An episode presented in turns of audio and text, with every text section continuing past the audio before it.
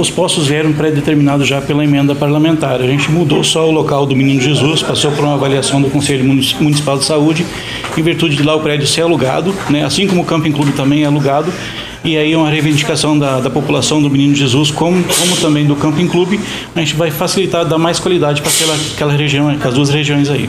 É, o IBGE hoje, os 139 mil habitantes que Sinop tem, é, é pouca. Se a gente comparar isso com a cobertura, a gente tem uma cobertura boa. Ainda a gente não vai atingir a cobertura, porque Sinop a gente sabe que cresce muito, apesar do, do IBGE ser uma, uma, uma estimativa defasada, né? A gente sabe que Sinop tem 180, 160 mil habitantes, então assim, cresce muito. Com relação a isso, nós não vamos ter cobertura, nós vamos ter que estar investindo ano a ano com relação a isso, e é o que a gente está fazendo, não só com esses quatro postos, mas o da Gleba, que a gente está entregando agora no início do ano.